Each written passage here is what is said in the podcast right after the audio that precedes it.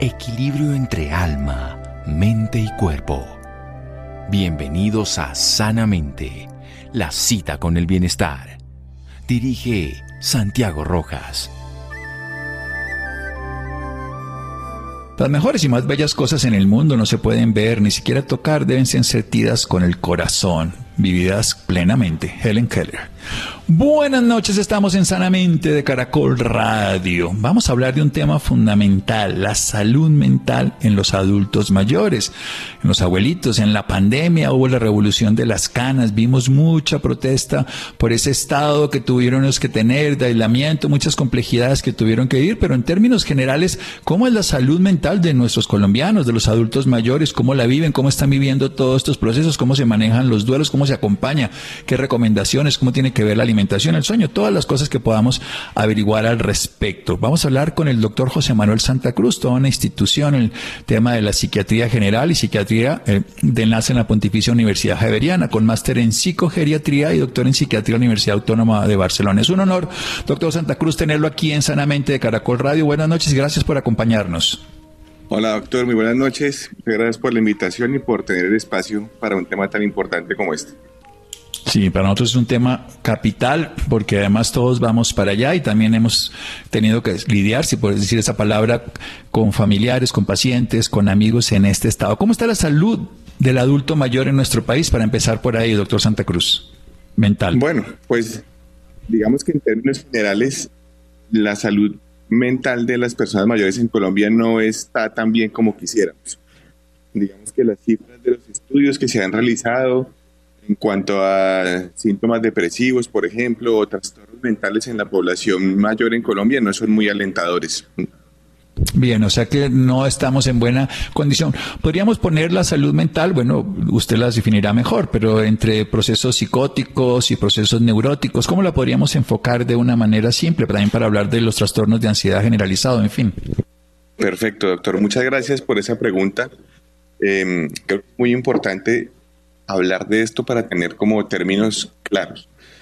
Eh, la salud mental no solamente se refiere a los trastornos mentales. Digamos que hay una parte pequeña que son los trastornos mentales, pero hay otra parte mucho más grande que los engloba también y que es la salud mental. La salud mental es un estado de bienestar global, em, emocional y evidentemente físico también, porque no hay salud física sin salud mental y al revés y que se da específicamente en la interacción entre los seres humanos.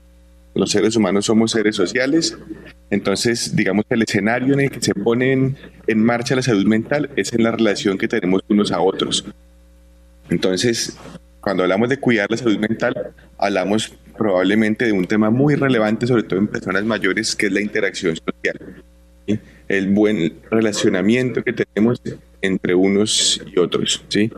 Luego hay una parte que es, claro, lo que estamos mencionando, los trastornos mentales, donde está la depresión, eh, los trastornos psicóticos, los trastornos de edad, digamos que son como las clasificaciones más vigentes. Muy bien, excelente. Esto de que somos seres sociales, la vida es acción, vivir y relacionarse, nos estamos todo el tiempo y precisamente ahí vamos. ¿Qué tanto es la soledad en Colombia, ese aislamiento social, ese aislamiento producto del estilo de vida moderno que en otros países llega a ser a veces, dicen 30, 40% de la población adulto mayor? Sí, pues en Colombia probablemente estas tasas de aislamiento no son tan altas como las reportadas en otros países, sobre todo en países europeos. Digamos que la, forma de la, de, la, familia, la composición familiar en, nuestro país eh, aún implica por diferentes motivos, probablemente es algo multideterminado, que muchas de las personas mayores viven en, familia con sus hijos o, con sus nietos, ¿sí? pero no necesariamente una persona está sola cuando vive sola. Una persona mayor puede vivir en su núcleo familiar y dentro de ese núcleo estar aislado. No podemos relacionar solamente el aislamiento con que la persona vive en su casa o en su apartamento solo, sino también ver a nuestras mayores que están en nuestras casas probablemente y si tenemos realmente una interacción social adecuada con ellos o no. Bien, vamos a hacer un pequeño corte aquí en Sanamente de Caracol Radio. Mejoramos la comunicación con el doctor José Manuel Santa Cruz en un momento. Seguimos en Sanamente. Síganos escuchando por salud. Ya regresamos a Sanamente. Bienestar en Caracol Radio. Seguimos en Sanamente.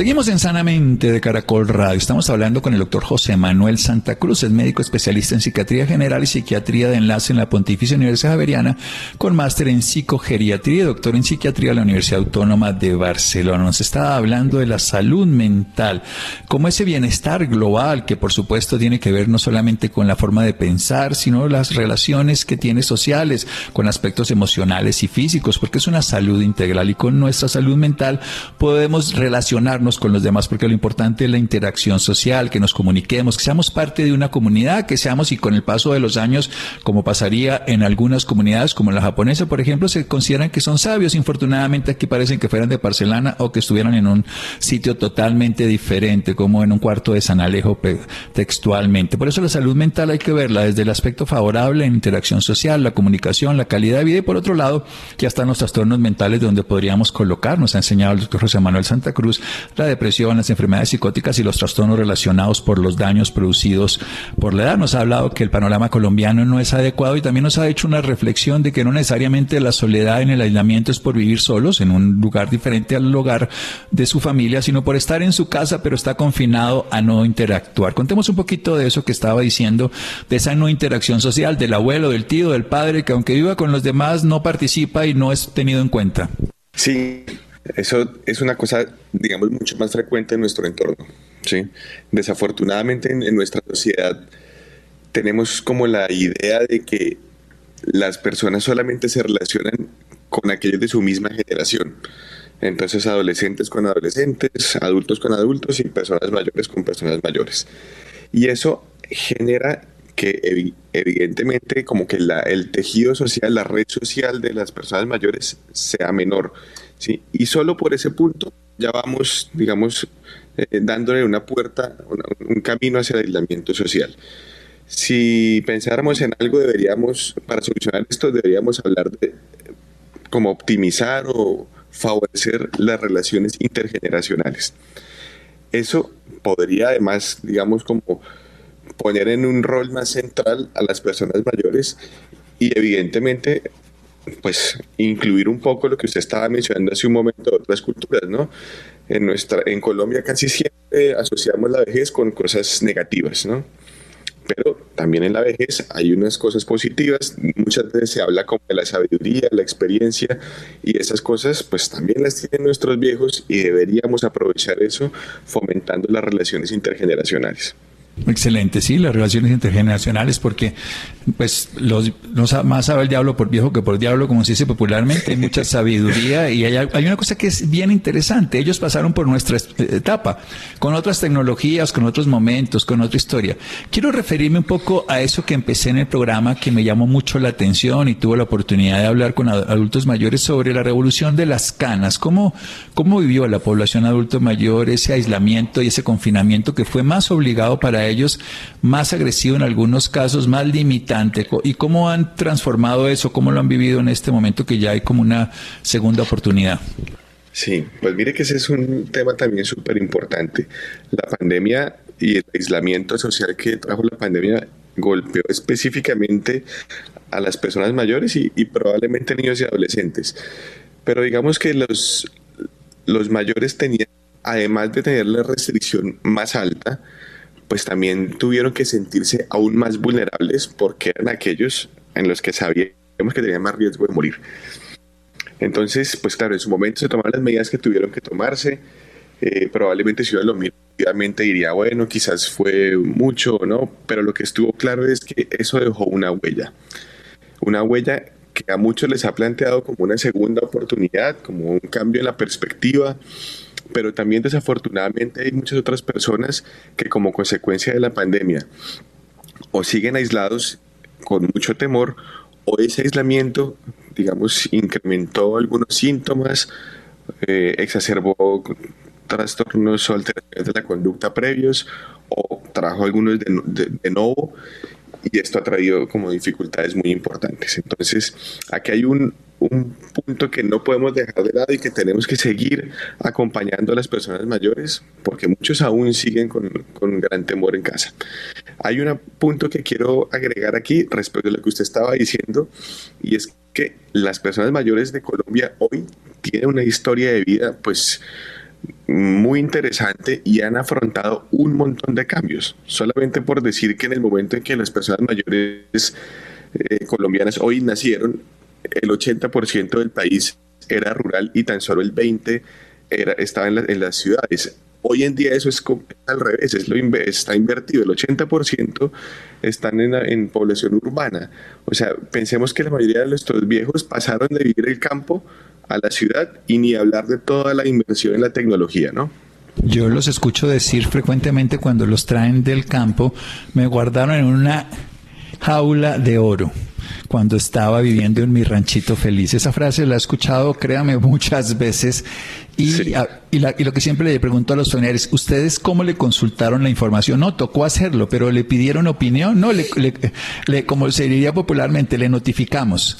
Y eso, evidentemente, a, nivel de salud cognitiva se deteriora, pero también a nivel de salud inmunológica, ¿no? Más, más infecciones. Hay, bueno, hay estudios que demuestran la vulnerabilidad. Quiero que hagamos también, eh, pasemos a eso que yo estaba nombrando, los trastornos mentales. Hablemos un poquito de los trastornos mentales en el adulto mayor que, pues usted como psiquiatra y como psicogeriatra los debe ver. Contemos un poco que es una realidad y también quiero precisamente para no generar la automedicación, pero la otra cosa que no es la automedicación, sino la ignorancia. No, es que el viejito es así, se le murió la mamá, pero eso es normal, se le murió la esposa, eso pasa, eso no le pongamos bolas, déjelo así. Desafortunadamente, muchas veces eh, los diagnósticos en las personas mayores son más difíciles de hacer porque, digamos, tendemos a normalizar el sufrimiento en la vejez. Estamos tan acostumbrados a pensar cosas negativas alrededor del envejecimiento y la vejez que los síntomas de depresión, por ejemplo, u otros trastornos mentales pasan desapercibidos y se consideran como normales. Creamos que como está viejo, está triste o el dolor es frecuente o es normal y no hacemos diagnósticos y asimismo pues tampoco ofrecemos tratamientos adecuados a personas mayores que pueden ser muy efectivos además. Sí, precisamente se lo quería preguntar. Vamos a seguir hablando sobre ese tema porque ese es un error. Cuando no hacemos un diagnóstico adecuado, menos hacemos una aproximación terapéutica suficiente y llevamos a la invalidez a personas que podrían estar en equilibrio. A veces solamente es falta de agua, a veces solo falta de motivación, pero muchas veces es una enfermedad que requiere tratamiento. Seguimos aquí en Sanamente de Caracol Radio. Síganos escuchando por salud. Ya regresamos a Sanamente. Bienestar en Caracol Radio. Seguimos en Sanamente. Seguimos en Sanamente de Caracol Radio. Estamos hablando con José Manuel Santa Cruz, es médico, psiquiatra además de psiquiatra, es psicogeriatra, o sea, el especialista en la psiquiatría del adulto mayor. Nos está hablando de la salud mental del adulto mayor, nos está hablando de la importancia de la interacción social, de que independientemente que vivamos en compañía de otras personas, requerimos estar siendo parte, no solamente al nivel de la misma generación, me refiero a hablar en un ancianato, como se dice popularmente, un geriátrico con adultos mayores también, sino también con los hijos, con los nietos, porque la interacción con otras generaciones, las generaciones generan motivaciones en ambas direcciones. El adulto mayor es el sabio de la tribu, dirían en seguramente una comunidad aborigen y también le dan una importancia esencial como lo hacen en otros países y que se pueda generar. Estamos hablando de la no posibilidad de diagnosticar adecuadamente un adulto mayor porque consideramos que la vejez es deterioro y entonces pues si no habla debe ser que es por el deterioro de la vejez. Si lloras porque pues está así, porque así son y porque no tienen esto. ¿Cómo hacemos para llegar a unos diagnósticos adecuados para poderle dar la atención que merecen los trastornos trastornos mentales del adulto mayor? Perfecto, doctor. Muchas gracias por esa pregunta también. Pues lo primero es intentar vencer un poco el estigma que tenemos y no normalizar, digamos, el sufrimiento, la tristeza, el dolor en las personas mayores. ¿sí? Ese sería como el primer punto. Y lo segundo sería ayudarles a buscar ayuda. ¿sí? Como decíamos hace un, hace un momento y se, y se, se sabe, digamos, frecuentemente, la enfermedad mental genera rechazo y temor en la mayoría de las personas. En las personas mayores que fueron digamos, nacieron en otra época, criados con otros conceptos en su cabeza, ese temor para pedir ayuda y asistir al psiquiatra está mucho más marcado. Ya en las nuevas generaciones, ir al psiquiatra se ha vuelto una cosa un poco más cotidiana. Para las personas mayores esto no es así. Entonces es fundamental ayudarlos a, pedir ayuda, decirles que no es, como dicen habitualmente, para locos ir al psiquiatra. Ir al psiquiatra es un digamos, en busca del bienestar y de la salud global.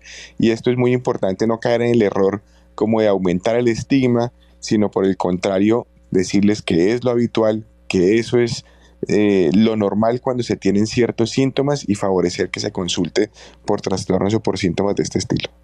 Es patético que si alguien tiene un problema físico, seamos compasivos los seres humanos pero si lo que hay es un trastorno de tipo mental, depresión, trastorno psicótico, incluso demencia, hay ridiculización. Entonces, evidentemente, la sociedad no colabora y aquí nos está dando dos valoraciones. Una, además, fundamental, asociar y ayudarles a ellos, asociar al psiquiatra a una solución y no simplemente al problema, que es lo que dice, no estoy loco. Bueno, así no lo estés. El que te tiene que ayudar a eso es el que tiene el conocimiento. Hablemos otras cosas en el estilo de vida. Hablemos como pautas de estilo de vida en cuanto a nutrición, en cuanto a sueño, en cuanto a sol, en cuanto a oscuridad de noche, en cuanto a relaciones, para que la salud mental, ya no solamente los trastornos que acabamos de nombrar en alguna parte, sino el bienestar global, emocional y físico. Sí, eso es muy importante también. Digamos que las, eh, los tips para el cuidado de la salud mental en las personas mayores terminan siendo los mismos de los adultos o de otras personas, ¿no? Dormir bien, comer adecuadamente, tener una dieta saludable, mejor dicho, em, evitar el consumo de sustancias, tabaco, alcohol. Estas eh, recomendaciones terminan siendo similares sin importar el, momento del, del curso de la vida. Sin embargo, hay que hacer énfasis en algunos que son muy relevantes. Lo que ya hemos dicho en varios momentos, que es pues la socialización, no quedarse solos, sino buscar siempre la interacción con otros. Y sobre todo el ejercicio físico. El ejercicio físico es fundamental en todos los momentos de la vida, pero en la vejez es, digamos, una piedra angular de, la, de la salud. ¿sí? Mantener la funcionalidad, poder desplazarse, poder caminar, poder ser autónomo. Esto es una de las cosas que más temor le tienen las personas mayores a la pérdida de la autonomía y la funcionalidad y eso en gran medida está en el cuidado físico. Entonces, si bien que prestarle atención a todas estas recomendaciones, estos consejos para la buena salud mental, uno fundamental es la actividad física, mantener los músculos, digamos, el aparato locomotor en buenas condiciones para no perder la funcionalidad. Bueno, lo que se está diciendo es fundamental, además porque no cuesta nada y sí, por supuesto, requiere acompañamiento y motivación. El moverse, entre otras cosas, son los grandes problemas que tiene el adulto mayor. Termina siendo que se pueden caer, se pueden fracturar, la sarcopenia, que es la disminución de la masa muscular, y tienen que moverse y moverse todos los días acompañados y requiere una asistencia. Quiero hablar un poquito de uno de los errores fundamentales, y usted ha hablado de dormir bien, los trastornos de sueño y la automedicación. A veces hay accidentes, precisamente temas muy complejos. ¿Cómo, cómo, cómo manejar eso? de una manera más profesional y adecuada? Bueno, aquí también es eh, un tema muy frecuente de consulta y encontramos y son los cambios en el sueño. Lo primero es saber que eh, hay unos cambios en la forma de dormir que son esperables em, y que no deben, digamos, no deben ser siempre tratados con medicamentos, sino buscando como medidas de higiene del sueño. Entonces hay unos cambios que son como inherentes eh, a, la, edad y estos hay que tenerlos bien en cuenta para no como patologizar cosas que son digamos relativamente normales. En el momento en que se debe, en que hay efectivamente un mal dormir, eh, se deben empezar tratamientos, pero los tratamientos en primera línea no siempre son medicamentos. ¿sí? Las primeras líneas de tratamiento en problemas del sueño en personas mayores y en adultos y jóvenes también son medidas no farmacológicas y dentro de eso la higiene del sueño. Y si se deben usar medicamentos, aquí hay que hacerlo con mucho cuidado y con, digamos, la compañía indispensable de un profesional de la salud, porque muchos de los medicamentos que se usan cotidianamente para dormir, específicamente en las personas mayores, pueden tener efectos secundarios, digamos, más marcados y al final de cuentas terminar trayendo más dificultades que beneficios. Entonces hay que evitar rotundamente la automedicación y siempre que se use un tratamiento farmacológico para condiciones de este estilo, tiene que ser acompañado de un profesional de la salud. Sí, esto es bien importante que usted lo haya dicho como psiquiatra, que formule medicamentos, porque muchos pacientes eh, no tienen la suficiente, digamos, capacidad cuando no están bien medicados o se pueden caer, se pueden fracturar, están mal dormidos y uno ve que, no, es que a mi hermana le funcionó esto, a mi papá le debe funcionar para que no moleste o lo que sea y terminamos teniendo, conozco varios dramas, dramas de verdad, no simbólicos. Y por eso quería también hacer énfasis en esto. Pasemos a otro tema que a ustedes les toca manejar y que, y que, los adultos mayores lo saben manejar en términos generales bien, pero que a veces lo subvaloramos. La muerte del cónyuge, la muerte de un hijo, la muerte de un hermano, que va pasando. Generalmente la del hijo no es la más común, por supuesto, pero la del cónyuge sí, y la de un familiar cercano, hermano, y nosotros como que sí, sí, ya, ya lo acompañamos, estuvimos dos, tres días. Eh, ¿Cómo, ¿Cómo, acompañar, cómo manejar este proceso? Porque es muy común y a veces muy mal manejado por la cercanía por el grupo cercano? Pues lo decíamos hace un rato, digamos, en cualquier momento de la vida podemos tener una pérdida de este estilo, pero suele ser más frecuente, sobre todo con los avances de la medicina y, el aumento de la expectativa de vida, que las pérdidas se tengan en la vejez, sobre todo de las personas de la misma generación. Entonces, aquí el punto que decíamos hace un momento, favorecer las relaciones intergeneracionales, promover el acompañamiento. Las personas mayores han tenido que enfrentar una cantidad de situaciones adversas a lo largo de su vida y probablemente han ganado un montón de experiencia en poder afrontar situaciones difíciles.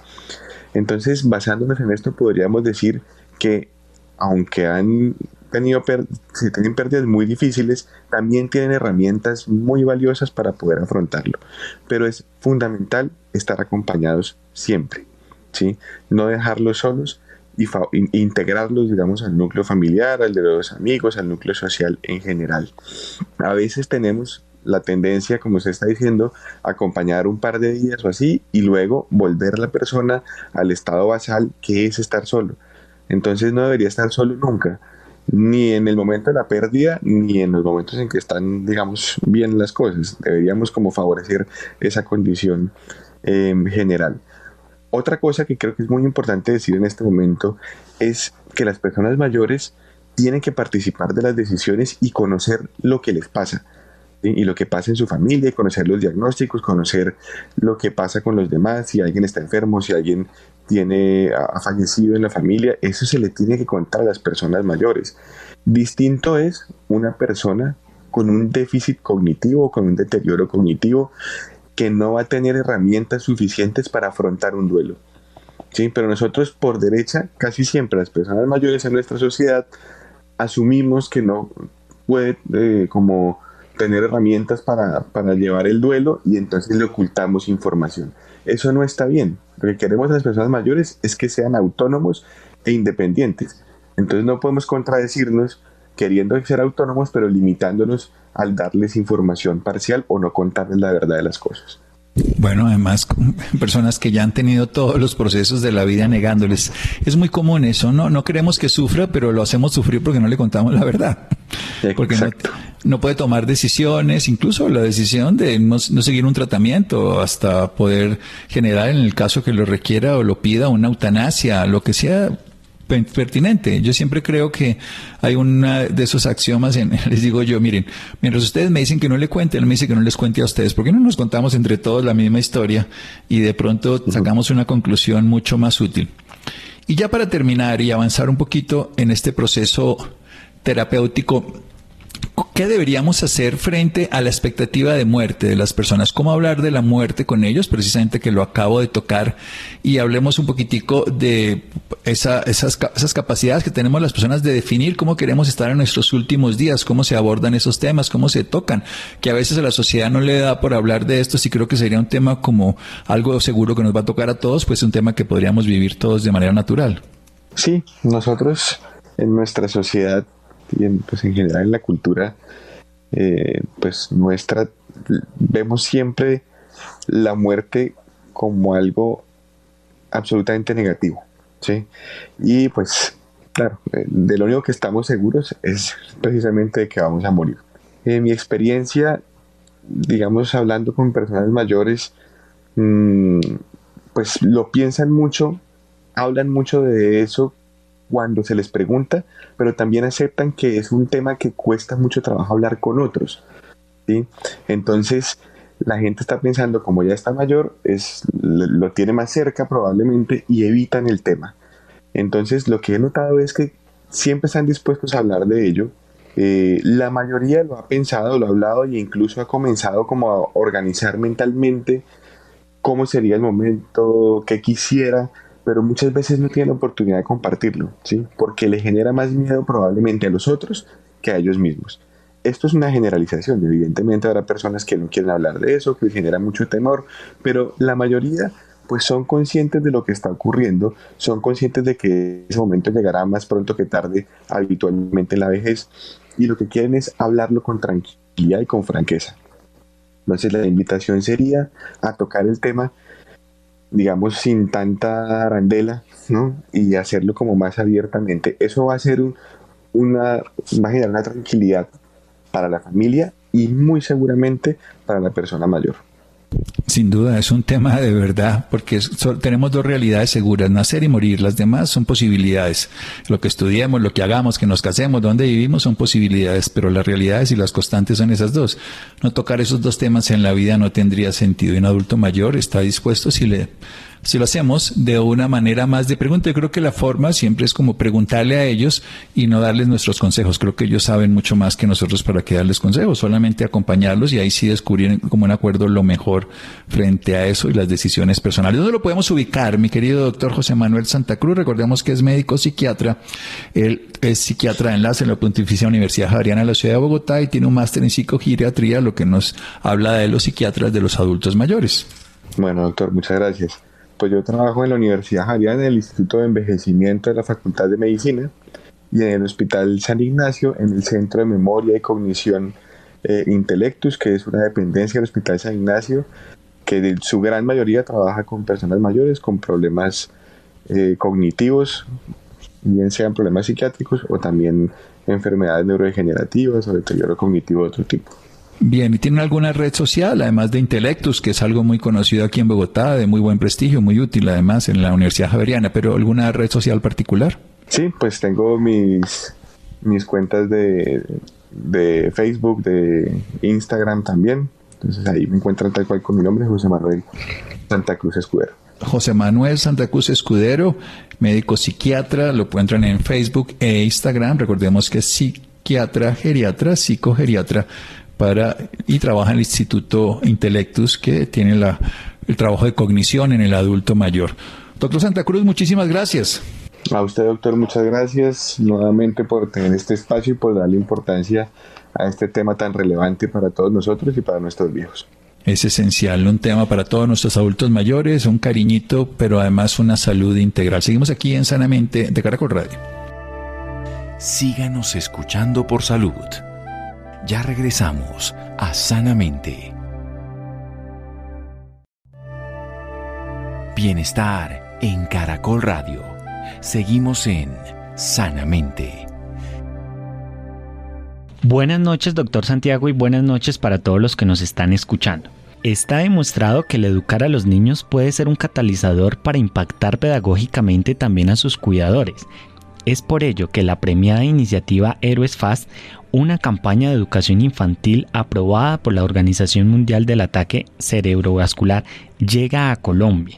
Y es por eso que hemos invitado a Claudia Guasaquillo, consultora de la iniciativa Angel, quien está con nosotros para hablar sobre este tema. Claudia, bienvenida y gracias por acompañarnos. Muy buenas noches, muchas gracias a ustedes por invitarnos. Claudia, el ataque cerebrovascular es la primera causa de discapacidad en adultos en el mundo, según eh, datos de la Organización Mundial de la Salud. ¿Cómo podemos definir el ataque cerebrovascular? El ataque cerebrovascular, que es el ACV, comúnmente las personas definen como parálisis, trombosis, que tuvo un derrame, es una obstrucción que se produce en el cerebro. Entonces, como hay una obstrucción por los vasos, no hay oxígeno y se produce eh, un deterioro neurológico en el cerebro, lo que hace que el paciente muera o quede con alguna discapacidad. De hecho, la Organización Mundial del Stroke dice que de cada cuatro personas mayores de 25 años, una va a tener una sede en su vida. Estamos hablando de muchísimas personas y personas incluso jóvenes. Claudia, ¿cuál es la importancia de hablar acerca de este tema y específicamente relacionarlo con la población infantil? Esto es muy importante ya que muchas veces el, cuando hablamos del niño, el niño es el que está cuidado por un adulto, pero muchas veces el niño es el que puede darse cuenta de lo que está pasando a ese adulto y en ese momento convertirse en un héroe de la CB identificando los signos y síntomas de la ACV y sabiendo cómo actuar ante estos síntomas. La campaña FAS, eh, FAS Héroes ACV, es una campaña cuyo objetivo es capacitar a los niños para que ellos logren identificar signos y síntomas y sepan cómo actuar ante estas características que ven en sus en sus abuelos, en sus tíos, en sus cuidadores muchas veces. Se estima que uno de cada cuatro personas en todo el mundo sufrirá un ataque cerebrovascular en cualquier lugar y a cualquier edad. Todos debemos estar preparados para reconocer esos síntomas. Hablemos cómo se manifiesta y cuáles son esos síntomas más frecuentes. Eh, los síntomas más frecuentes para identificar un ACV es primero que son síntomas que aparecen de forma súbita. Uno de ellos es que la pérdida de en un lado, en un brazo o en una pierna. Eh, un ejemplo, una persona está desayunando y pierde la fuerza y se le cae la cuchara. Esto es uno de los síntomas. Otro de los síntomas es que eh, una parte de su rostro se tuerce. Entonces, eh, muchas veces no va a estar desayunando y se empieza a regar la comida por ese lado donde está torcido. O estamos hablando y en el momento en que se está hablando se empieza a hablar raro. Entonces, estamos hablando aquí en un momento no va a poder pronunciar o no entiendo lo que le digan. Ante alguno de estos signos o síntomas, pues debemos actuar rápidamente, porque cuando hablamos del ACV, estamos hablando de una patología tiempo dependiente donde cada minuto que el paciente no es atendido mueren dos millones de neuronas y eso es lo que se traduce en discapacidad y muerte para los pacientes. Y el cerebro es el responsable de todas las acciones de nuestras, lo que sentimos, lo que pensamos, lo que hacemos, nuestra lógica, nuestras emociones, eh, las las sensaciones físicas, el cerebro es el gran orquestador de todo nuestro hacer cuando pasan una de estas tres cosas o de esos tres signos, súbitamente debemos actuar rápido para poder prevenir que ese paciente no quede con una discapacidad permanente, incluso llegar a la muerte. Y hay tratamientos específicos para este tipo de patología, pero todo depende del tiempo de reacción ante estos síntomas. Y el niño, que es un, eh, en, mi casa muchas veces yo estoy hablando del tema y mi hijo tiene 10 años y él todo el tiempo está repitiendo, sí, mamá, si se le torce la boca, si pierde está en un brazo, si no está hablando bien, entonces yo sé que tengo que hacer esto. Y es a lo que tenemos que llegar, que ellos conozcan, pero también que nos, nos eduquen a nosotros mismos como adultos, porque muchas veces ellos son los que están difundiendo la información y reaccionando al momento de verla. Claudia, cuando se diagnostica un ACV, usted lo mencionaba ahorita sobre unos tratamientos. Hablemos un poco sobre esos tratamientos. Eh, cuando hay un ACV, eh, estábamos hablando de que es una patología tiempo dependiente y hay una alternativa terapéutica que es un tratamiento farmacológico que se puede administrar en las 4.5 primeras horas. Y hay otra alternativa eh, que se llama intervencionismo que se puede administrar eh, hasta 25 horas si el paciente cumple con unas características específicas. pero digamos que aquí estamos hablando de unos tiempos por, eh, para demostrar la relevancia de actuar rápido. Sin embargo, si el paciente, a pesar de que tiene 4.5 horas para que le administre un tratamiento, el resultado para el paciente va a ser muy diferente si llega en la primera hora que el paciente que llega en la cuarta hora, a pesar de que los dos los puedan tratar. Porque eh, pensemos que ese cerebro está siendo afectado. Cada minuto está siendo afectado, cada minuto millones de neuronas están muriendo. Entonces, el tiempo es fundamental. Y llegar a una institución que cumpla o que tenga las alternativas de brindar estas dos alternativas terapéuticas es fundamental. Porque otra de las otra de las dificultades es que digamos que una institución de primer nivel no tiene estas alternativas no las tiene disponibles.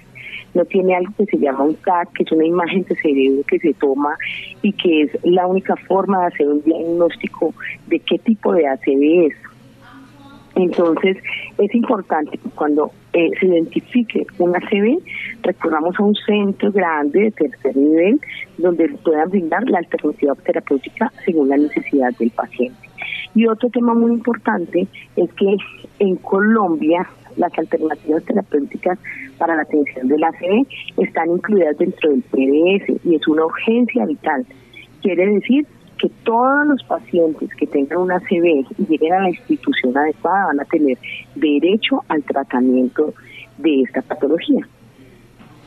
Claudia, ¿cómo se educa a esta población infantil frente a un ACV? Eh, pues la educación principal es sensibilizarlos mucho con la identificación de los signos y síntomas, porque es una forma práctica de poder reaccionar a tiempo.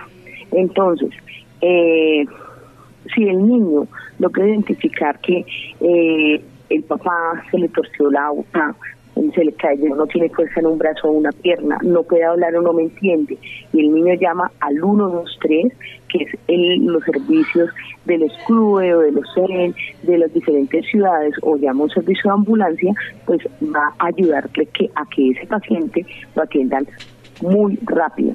Y los niños son supremamente observadores y aprender a identificar estos signos y estos esos signos y estos síntomas de forma creativa, con juegos, con libros interactivos, para ir agilizar, agilizando el desarrollo de la identificación de estos síntomas. ¿Qué se busca con esta iniciativa, con esta campaña que a nivel global eh, está trabajando con esta población infantil? ¿Qué se busca con Héroes Fast?